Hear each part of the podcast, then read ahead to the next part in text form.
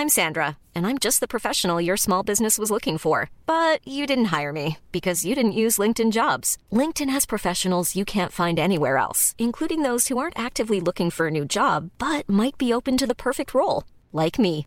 In a given month, over 70% of LinkedIn users don't visit other leading job sites. So if you're not looking on LinkedIn, you'll miss out on great candidates like Sandra. Start hiring professionals like a professional. Post your free job on linkedin.com/people today. Le sponsor de cet épisode des couilles sur la table, c'est Ada Tech School, une formation pour devenir développeuse et développeur à la pédagogie alternative qui casse les codes et incite les femmes à coder. Et c'est important car les femmes sont encore largement sous-représentées dans le monde de la tech. Ada Tech School offre une formation unique de 21 mois, dont 12 en alternance, sans prérequis techniques ni académiques. Alors si vous souhaitez vous reconvertir dans un secteur très porteur, Ada Tech School vous attend. L'école est implantée à Paris, Lyon et Nantes. Il y a trois rentrées par an et la prochaine est le 27 mai. On nous dit qu'il reste quelques places. Ça vous intéresse? Vous pouvez postuler dès maintenant ou vous renseigner sur le site adatechschool.fr. Ada, A-D-A, Tech et School. Et en attendant, bon épisode Les couilles sur la table, épisode 16.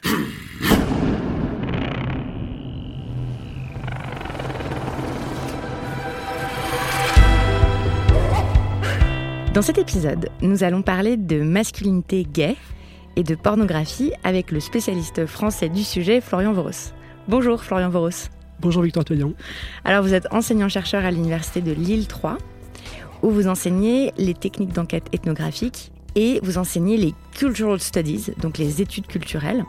Euh, ça implique que parfois vous regardiez des films porno avec vos étudiants et vos étudiantes pour les analyser. Tout à fait, parce que quand on fait des études culturelles, on s'intéresse euh, aux enjeux politiques qui traversent euh, tout type d'objets culturels, et donc y compris le porno.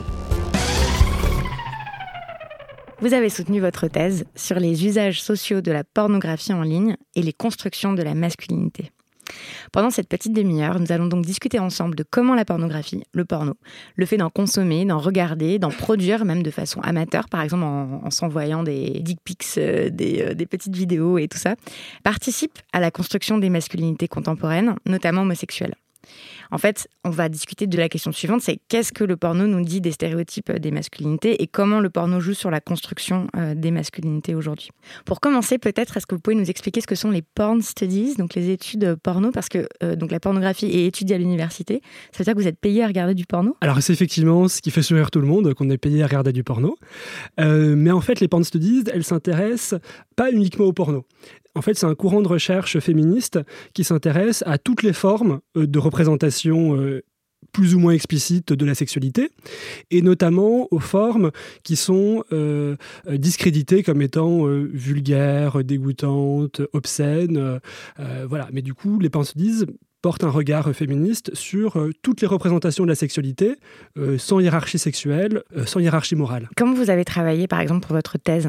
Comment vous avez étudié euh, cette question de, euh, des usages de la pornographie en ligne, des constructions de la masculinité Alors du coup, moi, ce qui m'a intéressé, c'est euh, ce que les gens, et ce que les hommes, ou ce que les hommes gays en particulier, euh, font avec le porno. C'est ça qui m'a intéressé. Donc ça a été en, réalisant des entretiens approfondis avec, avec différents publics. Alors notamment, moi, ce qui m'intéressait, c'est la question des hommes et des masculinités.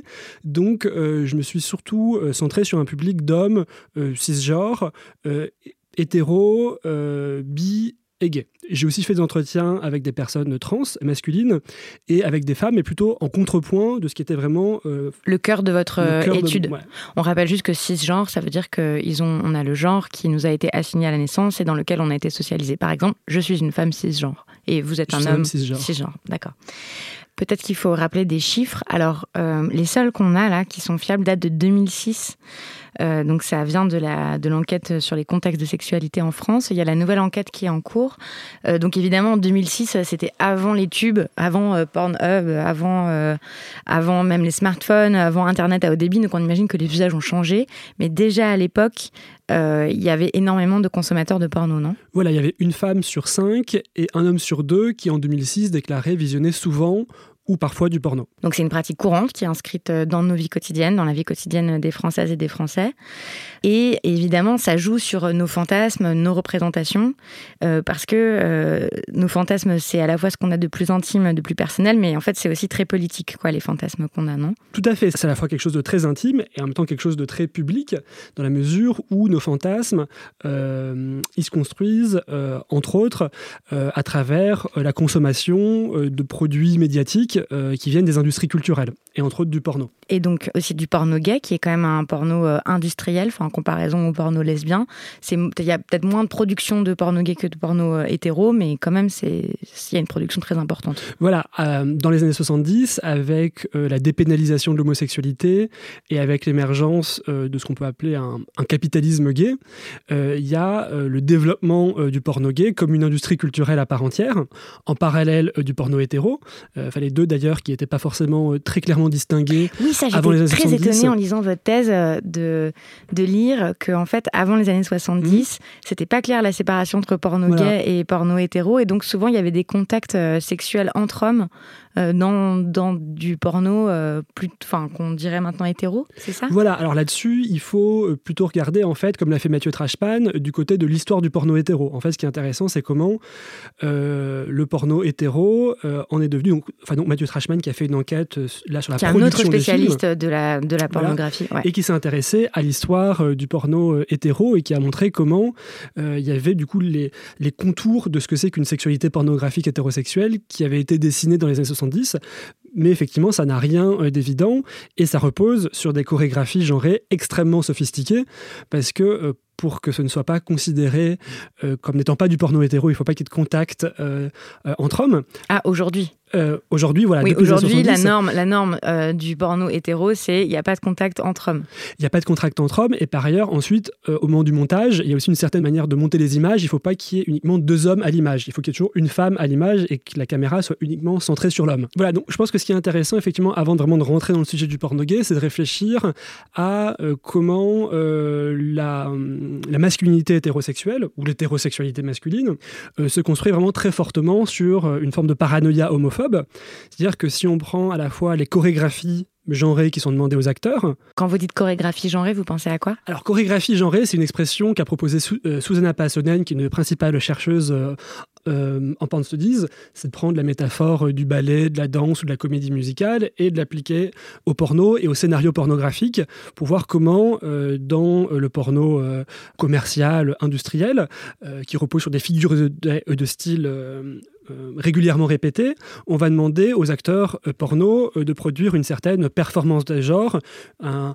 un certain jeu de rôle sur la masculinité qui, du coup, est très standardisé en gros, leur demande euh, de bien bander, de bien pénétrer, de bien pilonner et euh, de rester relativement euh, réservé et discret à l'écran pour pouvoir mettre en spectacle le corps féminin.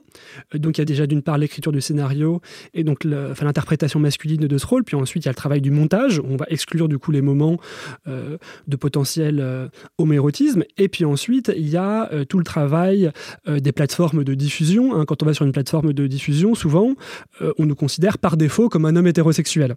Mais du coup, il y a tout un travail, on va dire, de, de ménagement de la sensibilité des hommes hétérosexuels et l'idée que ce serait compliqué pour les hommes hétérosexuels d'être directement exposés à des formes d'homoérotisme.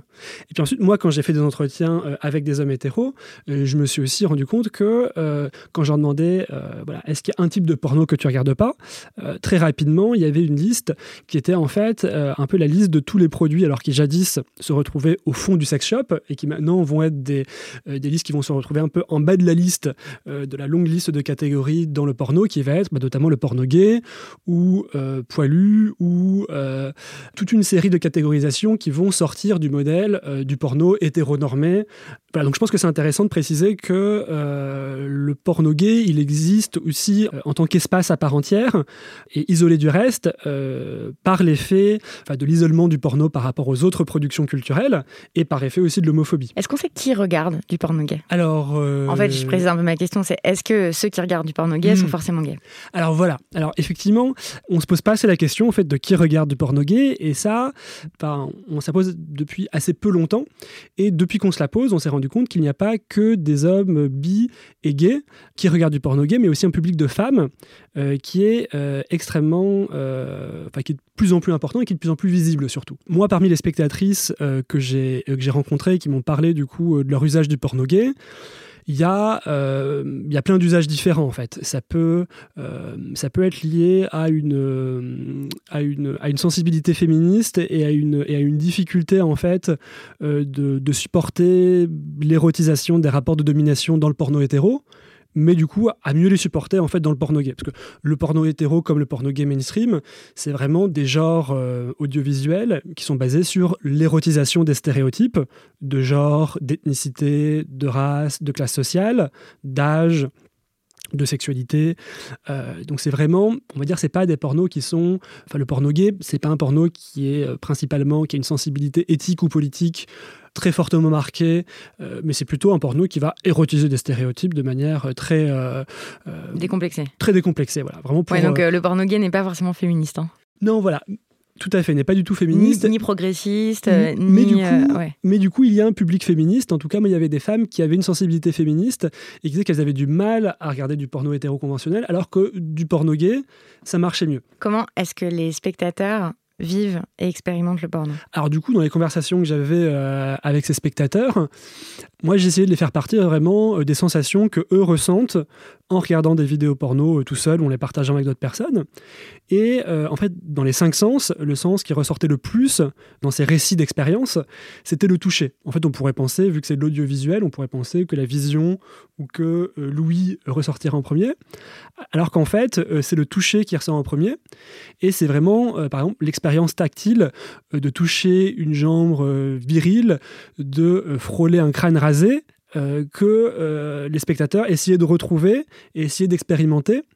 Donc il y a une dimension tactile qui est au centre euh, de l'expérience du porno. Et comment les hommes parlent de leur désir et comment est-ce qu'ils décrivent euh, leur, leur, désir et leur jouissance? Alors, euh, de manière assez peu surprenante, il y a des récits qui sont assez conventionnellement associés à la masculinité qui reviennent. Alors qu'est-ce que c'est le récit conventionnel du désir masculin? Alors ça va être un récit où ça va par exemple être la métaphore de la cocotte minute. Cette idée que le désir masculin c'est quelque chose qu'on met sous pression et il faut l'expulser, donc il faut vidanger, hein, c'est un mot qui revenait souvent.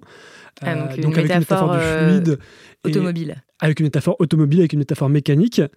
Euh, donc il y a souvent l'idée que ce serait un désir intérieur, un peu incontrôlable, et qu'il faudrait expulser, un peu avec une sorte de, euh, de connaissance de santé sexuelle pop, on va dire, où euh, il y a l'idée qu'il faut se masturber, il faut expulser le sperme, voilà, c'est bon pour la santé, il faut et qu'on a un désir qui déborde, qui est débordant. donc il y a souvent cette, ce récit-là qui revient. Et vous soulignez aussi que le pénis est vraiment central dans, dans tous les récits. Voilà, c'est-à-dire que alors le porno gay un peu moins que le porno hétéro, mais le porno euh, gay repose quand même sur une construction assez conventionnelle euh, de la masculinité. C'est-à-dire qu'on raconte quand même euh, une histoire qui est beaucoup centrée autour du pénis, et autour de la satisfaction du pénis et autour de l'éjaculation masculine externe. Alors ça dépend des porno gays, des représentations de porno gay, et ça dépend des pratiques du, du public gay. Moi, ce qui m'a intéressé, c'est la tension entre effectivement une tendance à avoir un érotisme qui est très centré autour du pénis, mais en même temps d'autres ressources qui existent dans la culture gay où euh, il va y avoir une érotisation plus euh, multipolaire, on va dire, du corps, où euh, les tétons ou l'anus vont être plus centrales dans la dynamique d'érotisation. Donc moi, ce qui m'intéressait, c'était à la fois ce que ces hommes recherchaient à l'écran, mais aussi comment est-ce qu'ils stimulaient leur corps pour intensifier l'expérience de plaisir. Et alors? Ben Là, il y a une pluralité de pratiques. Il y en a qui, qui utilisent uniquement leur pénis, il y en a d'autres qui utilisent des plugs. donc le plug, c'est une sorte de petit god qui est utilisé pour euh, spécifiquement, qui a une forme qui est spécifiquement pensée pour la stimulation euh, de la prostate euh, à travers l'anus. Il y a l'usage de pinces à tétons, il y a l'usage de gel, etc. Je pense après aussi, ça, ça dépend de si on va parler des pratiques masturbatoires les plus routinières ou de moments où on a plus de temps aussi pour exprimer et pour scénariser sa sexualité Moi, ce qui m'intéresse en fait dans le porno, c'est que c'est vraiment euh, ce qui est consommé à la pause de midi, dans les toilettes au travail, euh, le matin euh, avant de manger son bol de céréales, le soir pour décompresser. Et que du coup, souvent dans ces situations-là, les publics vont se retourner un peu vers leur Madeleine de Proust, vers le type de scénario qui marche pour eux ou pour elles. Et du coup, là, on, arrive à des choses où il y a assez peu de fluidité. Au contraire, il y a beaucoup de fixité. On va beaucoup revenir vers les mêmes choses parce qu'on du coup, on va envisager le porno dans sa dimension purement corporelle, purement euh, somatique. Et du coup, là, on va en parler euh, à travers des métaphores, euh, soit alimentaires, soit comme un médicament. Et on va vraiment chercher un effet. Donc là, on va recourir vraiment aux images pour reproduire une sensation corporelle qu'on a appris à faire émerger et qui est lié à l'histoire de l'apprentissage du genre. Et on va se retourner vers ça pour avoir une sensation immédiatement euh, agréable. Et du coup, parfois, on va faire assez peu attention au type de représentation qu'on consomme. Vu que le but, c'est pas de consommer un certain type de représentation, c'est vraiment d'accéder à un certain type d'état corporel bah, relaxant, euh, typiquement. Parmi les hommes gays, ce qui revenait beaucoup, c'était l'idée d'une masculinité brute il faut une masculinité brute de décoffrage. Exactement, vous posez cette question-là, ça revient tout le temps. La masculinité brute, qu'est-ce que c'est? Alors, la masculinité brute, c'est tout un tas de choses. Parce que du coup, c'est un mot cru, brut. Euh, c'est des mots qui revenaient beaucoup. C'était lié au fait que j'ai fait mon enquête entre 2008 et 2012, qui est un moment où euh, le porno berbac avait une place assez centrale. Alors, juste, euh, oui, on va, peut-être euh, pas, enfin, rapidement, juste expliquer ce que c'est le, le berbac. D'un point de vue de santé sexuelle, c'est effectivement la pénétration anale sans protection de latex. Enfin, ça vient du coup des cultures d'hommes gays séropositifs en Amérique du Nord dans les années 80, et c'est monté accru donc sans sel, euh, un cheval, initialement dans le rodéo, et c'était traduit du coup euh, vers les plaisirs et les sexualités gays, pour parler du coup du plaisir de monter à cru euh, un homme. Donc il y a tout de suite, dans l'idée du bareback, une dimension assez chaude, animale, virile, qui est justement ce type d'univers que les participants à mon enquête du coup cherchaient à reproduire à travers leurs pratiques. Alors, il va y avoir différentes déclinaisons de ce désir pour une masculinité brute et une masculinité crue. Alors, on peut recréer de l'intensité sexuelle en se disant, par exemple, qu'on a affaire à un mec hétéro. Hétéro, c'est un mot qui revenait souvent. Moi, ça m'a interpellé parce que. Euh, on pourrait se dire, voilà, les luttes de libération gay, euh, ou enfin lesbienne et gay depuis les années 70, elles ont euh, eu comme un des leitmotivs, c'était de dire l'hétérosexualité n'est pas naturelle. Millions of people have lost weight with personalized plans from Noom, like Evan, who can't stand salads and still lost 50 pounds. Salads generally for most people are the easy button, right? For me, that wasn't an option. I never really was a salad guy. That's just not who I am. But Noom worked for me. Get your personalized plan today at Noom.com. Real Noom user compensated to provide their story. In four weeks, the typical Noom user can expect to lose one to two pounds per week. Individual results may vary.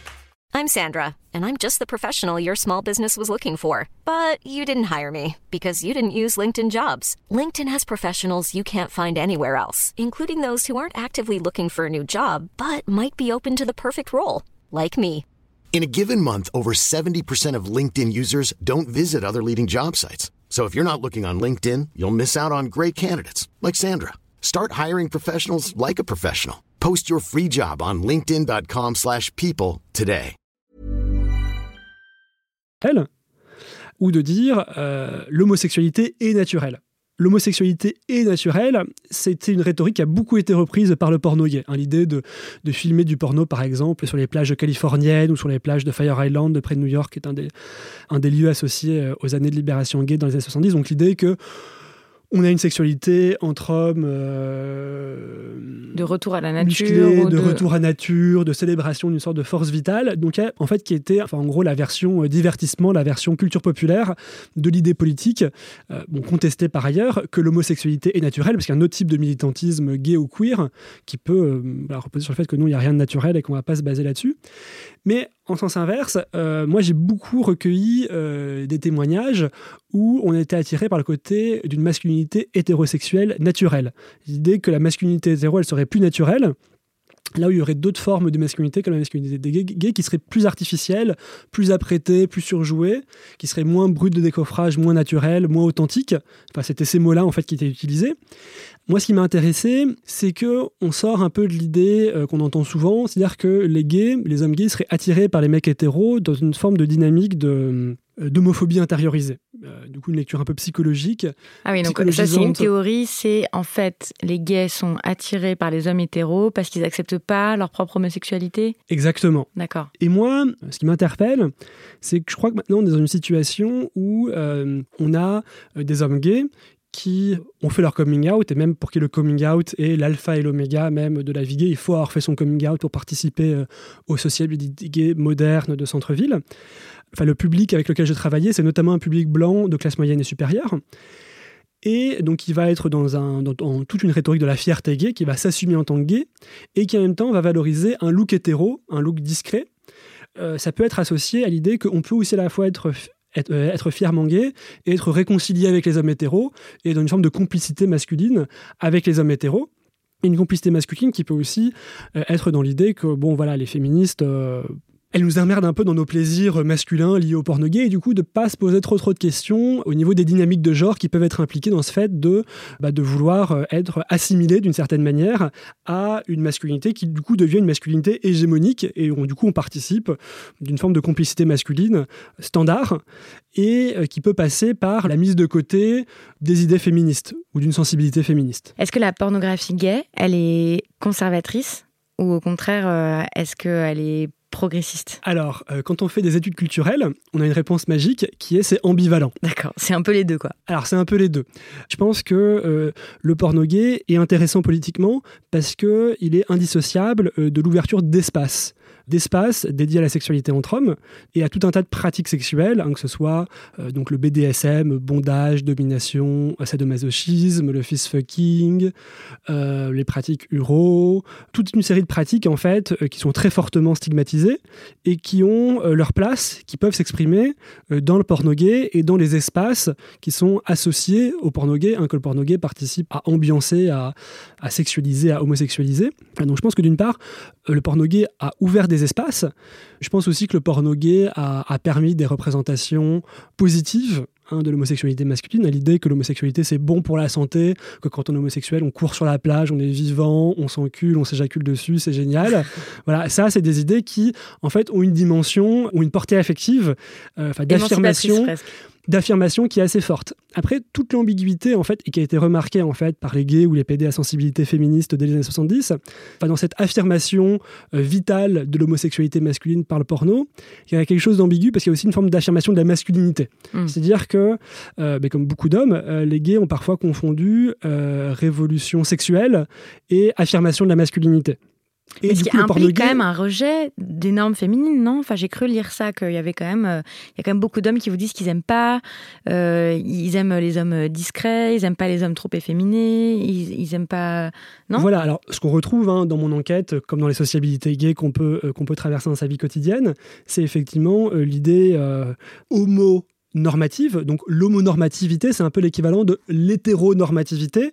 Donc l'idée selon laquelle les femmes doivent être comme ça et les hommes doivent être comme ça. Du coup, c'est la version gay de ça. C'est-à-dire ah. que, du coup, il y a l'idée que les hommes doivent être comme ça. Et donc, par exemple, c'est ça donne masque only là sur les. Voilà, et qui est très fort dans le domaine de la sexualité. C'est-à-dire que la sexualité, euh, comme pour l'hétérosexualité, hein, la, la, sexualité joue un rôle important dans la naturalisation de la masculinité et de la féminité. Il y a l'idée que les hommes hétéros sont naturellement comme ça et qui.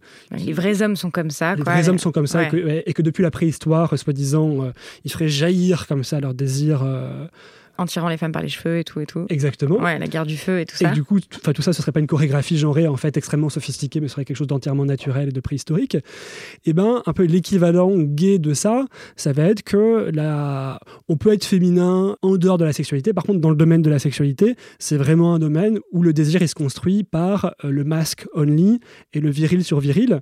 Et euh, donc ça, ça, ça c'est le terme masque only, ça veut dire masculin seulement, en fait. Donc c'est un code qui est utilisé, c'est ça, sur Grinder pour dire qu'on veut pas d'hommes efféminés. Voilà. Ça? Moi, ce qui me paraît euh, important, donc du coup d'un point de vue critique, c'est pas d'avoir des critiques en fait des, euh, des, plaisirs sexuels qui soient des critiques euh, qui viennent détruire le plaisir. Moi, disons que dans ma sensibilité queer, ce qui m'intéresse, c'est plutôt de voir la dimension perverse enfin, de ces plaisirs et comment en fait ces plaisirs peuvent euh, pervertir de l'intérieur les systèmes de genre. Et je pense que euh, c'est très bien en fait de jouir, de bander, d'éjaculer, d'être dilaté en fait par l'idée de la virilité brute. Mais du coup, ce que je trouve dommage, c'est de, euh, l'érotiser d'une manière qui exclut la féminité, c'est-à-dire qui va reconduire cette idée homonormative selon laquelle le masculin est là, le féminin est là, et c'est deux choses entièrement différentes. Et je pense que pour le coup, il y a des ressources en fait culturelles gays qui sont sous-exploitées, et je pense que une des choses euh, qui, est, qui est géniale potentiellement dans la culture gay, c'est justement d'avoir euh, des manières de penser euh, le genre autrement que sous le prisme les hommes sont comme ça et les femmes sont comme ça. Autre catégorie qui joue beaucoup dans la pornographie gay, mmh. enfin dans la pornographie hétéro aussi, mais là ça joue un rôle particulier, c'est celui de l'ethnicité mmh. et de la race. Mmh. Quel rôle joue la race dans, les, dans les fantasmes de pornographie gay? Alors, euh, dans le porno en général et dans le porno gay en particulier, la race joue un rôle vraiment central. Et dans le contexte français, ce rôle il est d'autant plus central. Enfin, la France a un problème avec la critique antiraciste, avec le fait de, de regarder euh, dans le blanc des yeux son passé colonial, son passé colonial et son passé esclavagiste. Et du coup, il y a la, la pornographie, c'est un peu une des euh, caisses de résonance où euh, du coup ce passé colonial et ce passé esclavagiste non, non digéré, non regardé en face, où il y a, le travail de mémoire n'a pas été effectué. Du coup, ça revient sous des formes érotisées euh, sexualisé. La forme dans laquelle ça revient euh, dans le porno hétéro, c'est la figure de la beurette. L'équivalent gay, du coup, c'est la figure euh, du lascar ou de la racaille. Là, on va retrouver dans le monde gay blanc d'autres choses qui se passent dans les mondes blancs français. C'est qu'il va y avoir un refus, en fait, d'interroger les rapports de pouvoir qui sont liés à l'érotisation des stéréotypes raciaux et il va y avoir le refus de euh, euh, se reconnaître en tant que blanc là-dedans. C'est-à-dire que, par exemple, euh, quand on va parler du stéréotype du Lascar. C'est quoi ce stéréotype du Lascar Le stéréotype du Lascar, ça va être. bon, c'est très basé sur le survêt basket, sur du crâne rasé, hum, sur du muscle, sur une attitude virile, un peu défiante, un peu rebelle et alors plutôt avec le rôle sexuel actif. Euh, Donc pénétrant. Pénétrant, voilà, qui va baiser euh, un, petit, euh, un petit français, un petit céfran, un petit blanc de, du centre-ville. ça, c'est le scénario le plus, le plus courant. C'est le, le best-seller du, ouais. du Cité Burst. Ouais. Ok. Et en fait, euh, je pense que c'est des images qui, euh, qui peuvent être intéressantes en fait pour réfléchir à ce qui reste en fait euh, de, eh ben, du colonialisme ou de la racialisation dans notre érotisme et donc y compris dans l'organisation des sexualités gays, hein, vu que le porno c'est vraiment partie intégrante des sociabilités gays. Un problème, c'est que les publics blancs en fait vont être dans le refus ou dans l'incapacité à comprendre quel est leur rôle là-dedans et comment eux, en tant que spectateurs, en tant que personnes qui euh, fréquentent, qui participent à ces espaces-là, comment ce sont des racialiseurs? C'est-à-dire qu'ils ne voient que la fin du processus de racialisation, mais ils ne questionnent pas en fait leur propre rôle. C'est-à-dire qu'il y a un refus en fait de la part euh, des gays blancs, mais comme des blancs en général, de se euh, sentir interpellés en tant que blancs. C'est-à-dire que, alors, c'est-à-dire que en fait, ça va se retrouver dans certains énoncés qui vont être ah voilà, il y, a beaucoup d'homophobie dans les quartiers populaires. Par contre, il n'y a pas de problème de racisme dans les mondes gays parce que les mondes gays c'est des mondes tolérants. Parce que dans tout stéréotype du, eh, du Lascar, il y a quelque chose, en fait, le stéréotype des Lascar, il va toucher les blancs en fait de manière ambivalente, parce qu'il est basé sur euh, l'idée de la violence potentielle elle du Lascar, et en fait la violence ou cette agressivité ou cette virilité brute euh, va être euh, porteuse d'un potentiel érotique on va se tourner vers là parce que ça va être une virilité chaude, une virilité euh, avec un très fort potentiel érotique. Mais du coup, dans cette violence, il y a, euh, dans, cette violence que les Blancs attribuent aux Arabes, il va y avoir euh, à la fois une promesse érotique, mais aussi un danger. Donc du coup, l'homme arabe, dans ce scénario blanc, ça va être quelqu'un qu'on veut intégrer au monde gay, parce que du coup, il est porteur, euh, enfin, il a un potentiel érotique qui est intéressant.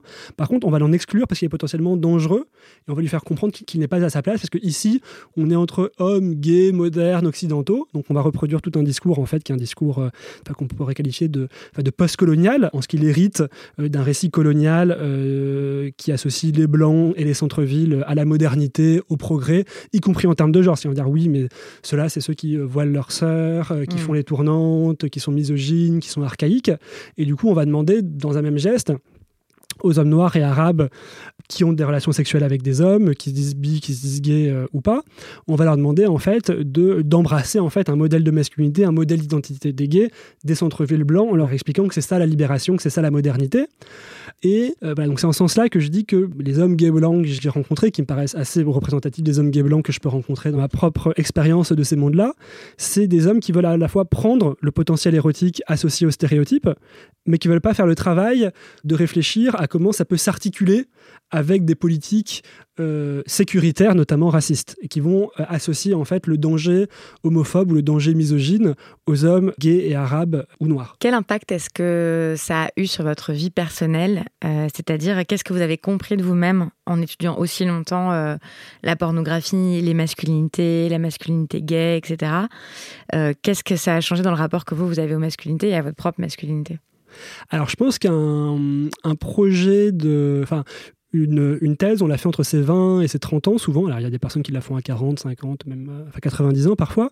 Mais je pense que quand on l'a fait, surtout dans ces jeunes années, c'est forcément un processus transformateur. C'est-à-dire que la personne qui l'a fait au début et la personne qui l'a fait à la fin, c'est pas forcément la même personne. Du coup, je dirais, alors par rapport à la question des masculinités gays, je dirais que au début euh, de ma recherche, c'était un moment vraiment pour moi d'exploration des cultures gays, d'exploration de tout le potentiel, enfin, notamment en termes de, enfin, d'expérience alternative du genre et de la masculinité gay, où moi j'étais très enthousiaste de pouvoir euh, avoir plein de temps en fait pour participer et pour me nourrir des subcultures gays.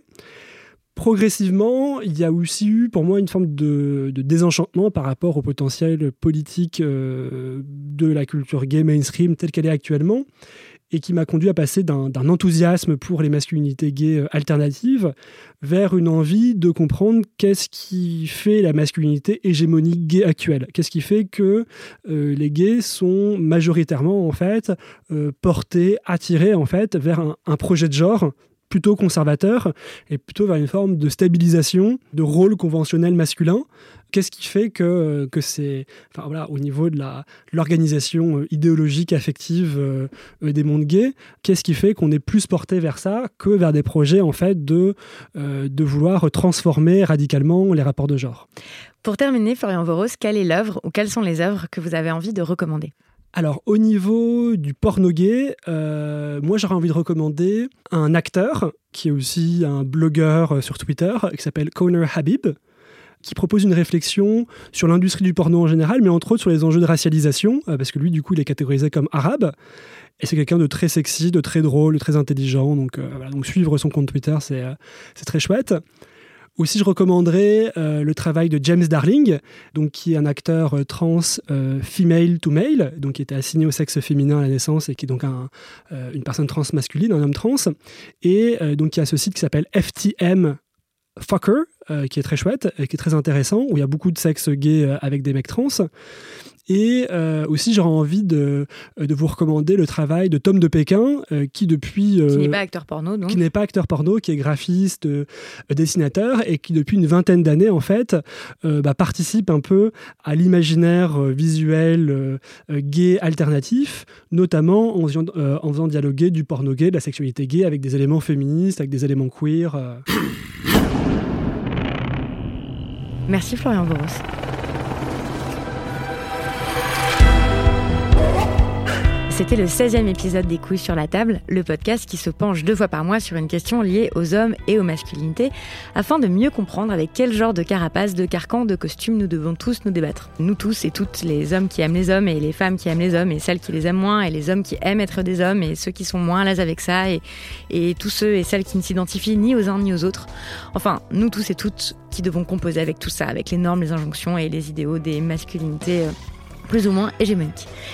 Vous pouvez m'écrire et me poser des questions à les sur la table at binge.audio. Vous pouvez nous transmettre vos commentaires sur Facebook, Twitter, SoundCloud, Apple Podcast. Promis, on lit tout et on répond. Merci beaucoup de nous écouter, toujours plus nombreuses et nombreux. À bientôt. Binge.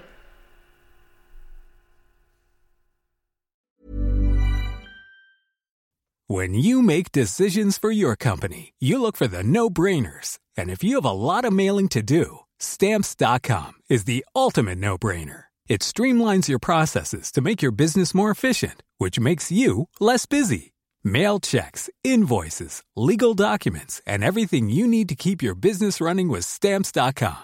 Seamlessly connect with every major marketplace and shopping cart. Schedule package pickups and see your cheapest and fastest shipping options from different carriers. With rates up to 89% off USPS and UPS rates. And with the Stamps.com mobile app, you can take care of mailing and shipping wherever you are. Make the same no-brainer decision as over 1 million other businesses with Stamps.com. Sign up with code PROGRAM for a four-week trial, plus free postage and a free digital scale. No long-term commitments or contracts. That's Stamps.com. Code PROGRAM.